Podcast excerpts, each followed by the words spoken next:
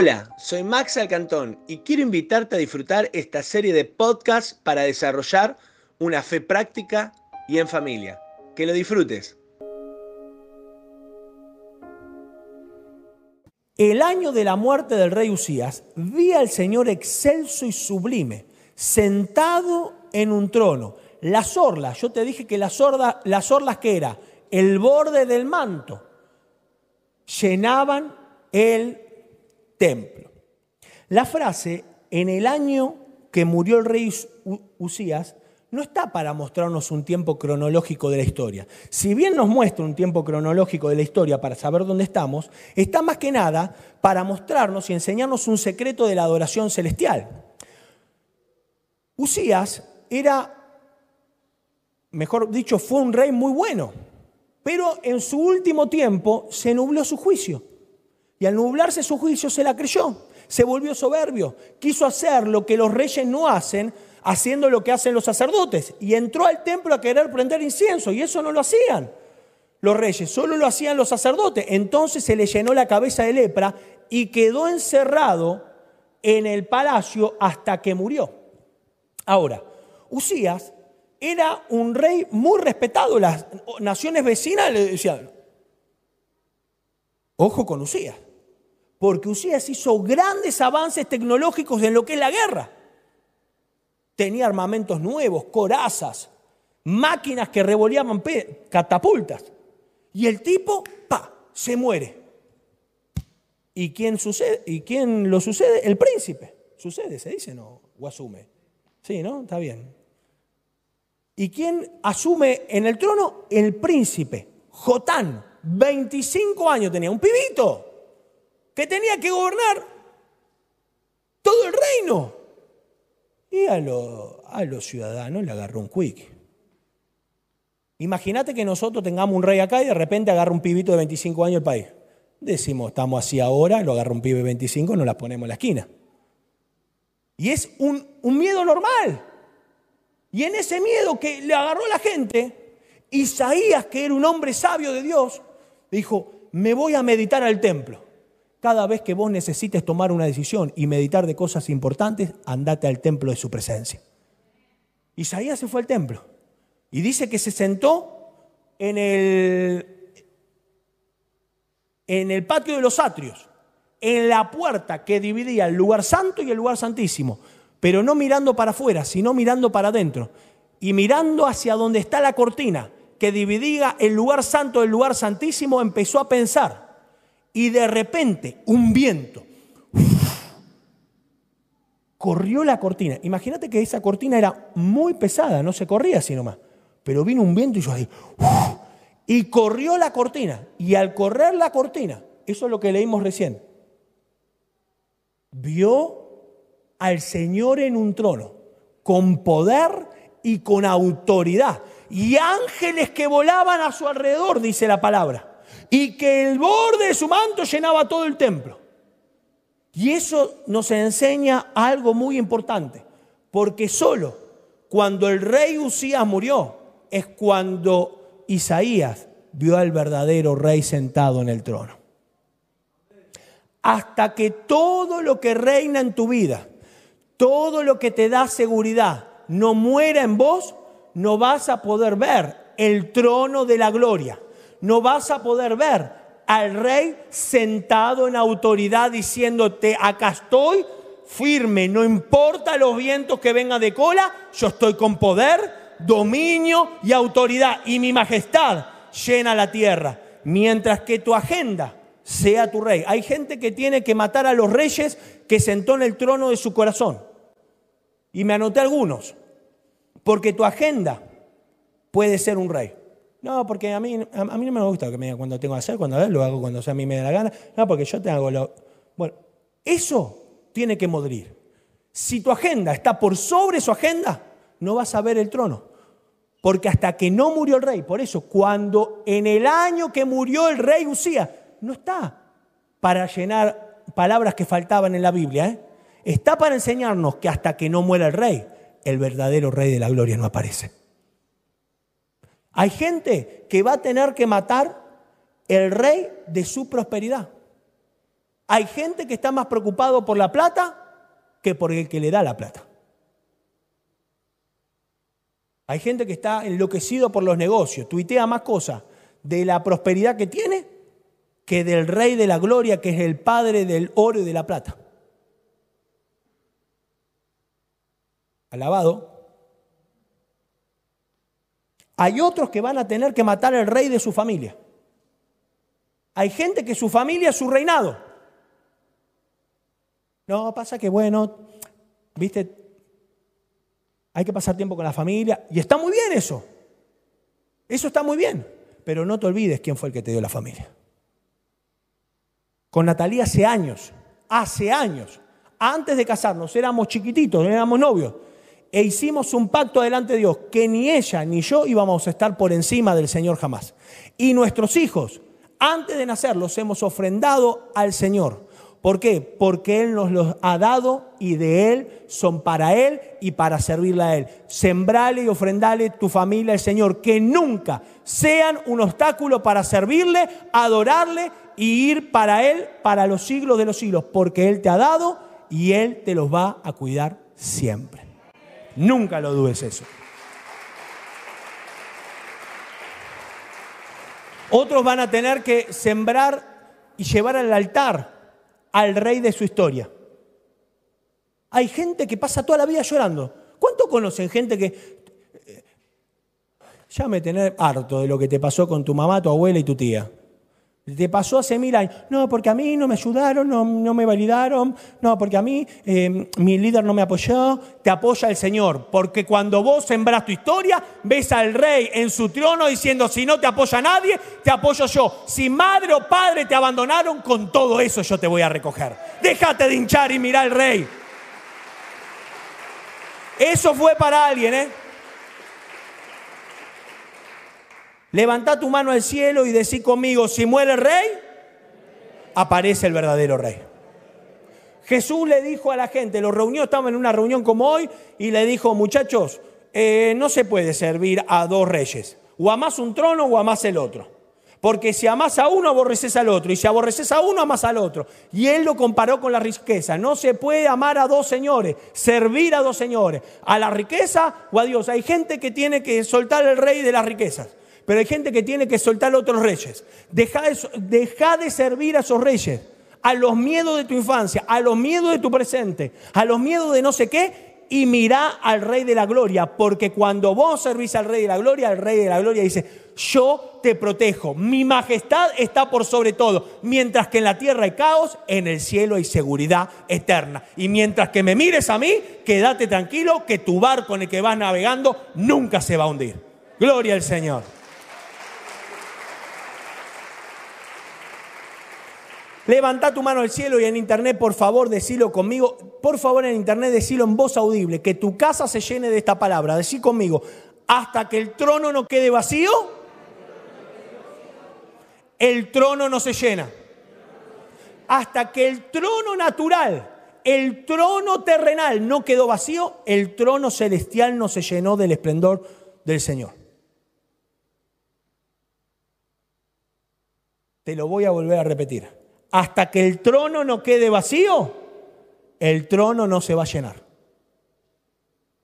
Eso fue poderoso. Cuando yo lo descubrí eso, casi me ponen un chaleco de fuerza. literal. Yo lo tengo a Tati ahí al lado en la oficina, que casi llama al 911. Porque yo me puse loco, le digo, mira, hasta que el trono no quede vacío. Y hay gente que le va a costar mucho porque tiene algunos reyes bastante arraigados y los vas a tener que soltar. Porque si no, no vas a poder ver su esplendor y su majestad. Ahora, yo me hice una pregunta. ¿En qué momento el trono queda vacío en nuestra vida? Lamentablemente tengo para anunciarles, señoras y señores, acá en esta humilde venta de que en los momentos graves. Cuando a vos te pasa algo grave, te vaciás y empezás a ver el trono. ¿Perdiste el laburo? Señor, vos sos mi prosperidad, mi sustento y mi pronto auxilio. ¿Se te enfermó un familiar? Cristo, vos sos el poderoso de Israel. En tu mano está el pronóstico y en la boca de la tierra está el diagnóstico, pero tu palabra con autoridad. Ahí cuando las papas queman, se vacían todos los tronos y los sentamos donde corresponde al Señor. Pero no tiene que ser en esos momentos, tiene que ser cada día de nuestra vida. Por eso George Mueller decía, que nada ensucie tu comunión con Dios. Los reyes de esta tierra, los dioses sin minúscula, son aquellos que obstruyen tu comunión con el Señor. El único que tiene que estar sentado con poder, dominio y autoridad para que lo alabemos y lo entronemos cada día con nuestra alabanza es el Rey de la Gloria. Isaías y Apocalipsis. Por encima de él había serafines, cada uno de los cuales tenía seis alas. Con los dos de ellas se cubrían el rostro, con los dos se cubrían los pies y con los dos volaban. Vamos a Apocalipsis, que dice, cada uno de ellos tenía seis alas y estaban cubiertos de ojos por encima y por debajo de las alas. Y día y noche repetían sin cesar. Acá vemos que tenían muchos ojos, que tenían seis alas y que repetían ambos sin cesar algo. En Isaías dice, y decían el uno al otro, Santo, santo, santo es el Señor Todopoderoso toda la tierra está llena de su gloria. Y en Apocalipsis decían, santo, santo, santo, es el Señor Dios Todopoderoso, el que era y el que es y el que ha de venir. Tremendo. En otra versión, ya están los pasajes, en otra versión de Isaías no dice todopoderoso, dice santo, santo, santo, Él es el Señor de los ejércitos, toda la tierra está llena de su gloria. ¿Qué pasó acá? Isaías y Juan vieron aspectos diferentes de Cristo. ¡Wow! No cantan lo mismo siempre los ángeles, ¿te diste cuenta? Santo, santo, santo, es el Señor de los ejércitos, toda la tierra está llena de su gloria. Santo, santo, santo, el Señor es todopoderoso, el que es, el que fue y el que ha de venir. ¿Qué vieron? Algo diferente, un aspecto diferente de Cristo porque era el aspecto que ellos necesitaban. Cuando vos ves el trono, cuando adorás el trono, vos ves el aspecto de Cristo que necesitas para este momento de tu vida. Isaías vio al Dios de los ejércitos. ¿Por qué? Porque dice, se vienen los ejércitos vecinos, nos van a reventar. Y vio la santidad del Señor. ¿Por qué? Porque en ese momento el pueblo estaba sumergido en corrupción y no hacía nada de lo que a Dios le agradaba. Y que vio que toda la tierra estaba llena de su gloria. ¿Por qué? Porque Babilonia se venía marchando para conquistar Israel y Judá y llevarlos al exilio. ¡Wow! Ahora, Juan que vio, vio el Dios Todopoderoso. ¿Por qué? Porque Juan estaba exiliado en Patmos, lo torturaban, y además también vio, la santidad, porque vio que en las iglesias, después escribió Apocalipsis después de eso, que estaban haciendo cualquier cosa en muchas iglesias.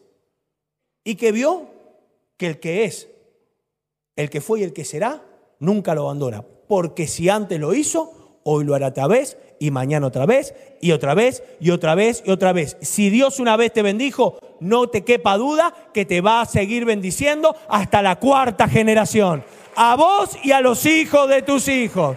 Pase la banda.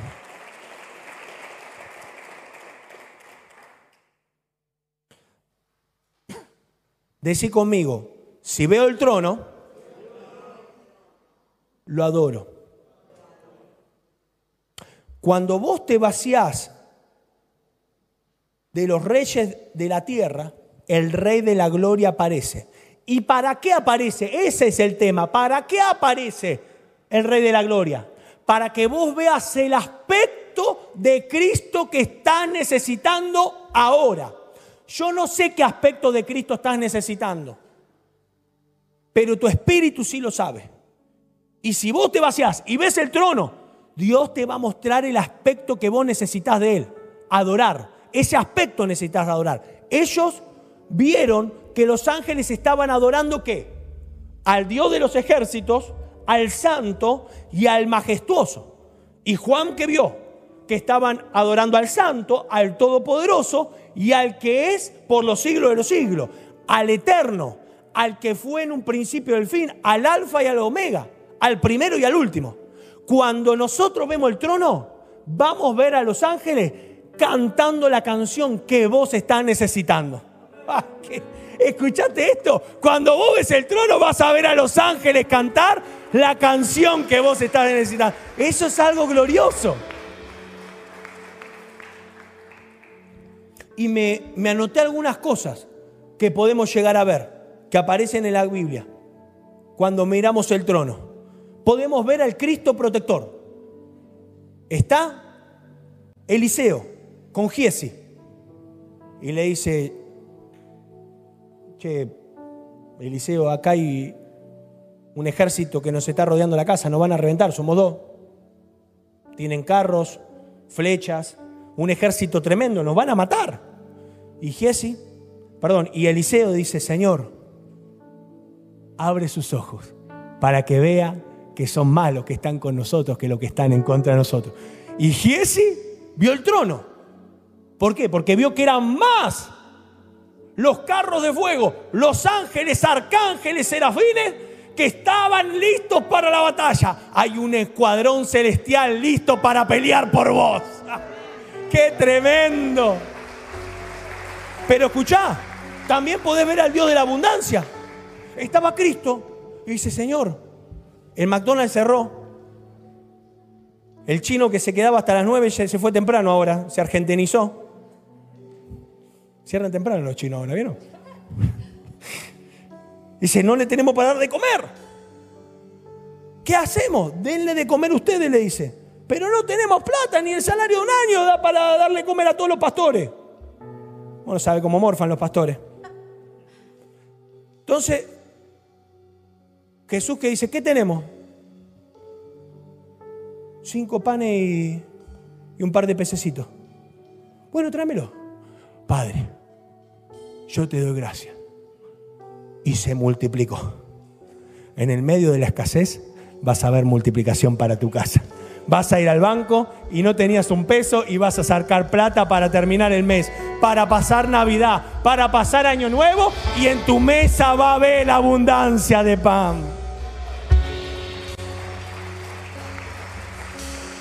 Pero escúchame, también podés ver al Dios de la vida, al Cristo como vida estaba Cristo y se le murió su amigo Lázaro.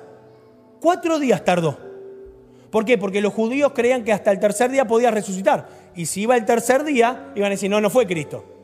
Se cumplió lo que nosotros creemos. Hasta el tercer día el Espíritu puede estar ahí. Y va al cuarto cuando estaba recontra remuerto.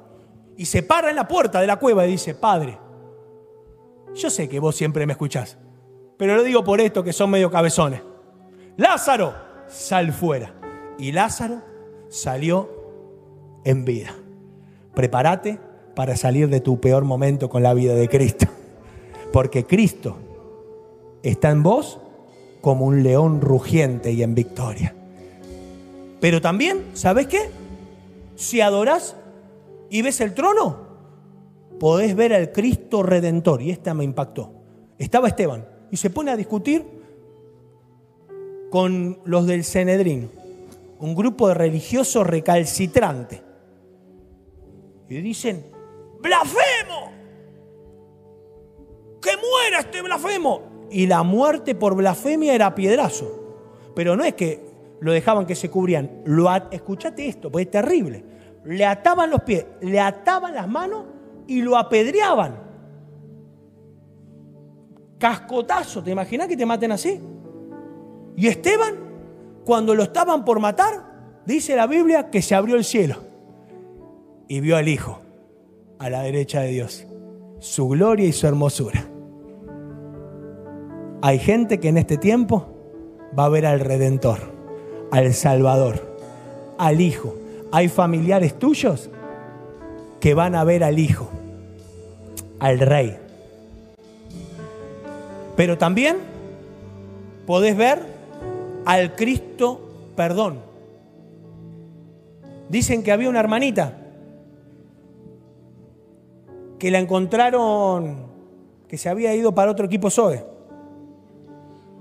Y la traen unos religiosos y dice, a esta la encontramos que estaba orando en otro equipo.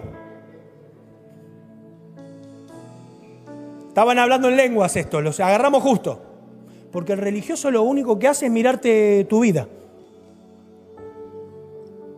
alaba. Y Jesús estaba escribiendo ahí en el suelo, se para y dice, el que esté libre de pecado que tire la primera piedra. Y sueltan las piedras. Y le dicen, mujer, ¿hay alguien más que te condene? No, ni yo te condeno. Vete y no peques más. Cuando ves el trono, vas a escuchar a los ángeles cantar, estás perdonado, sos aceptado, estás limpio.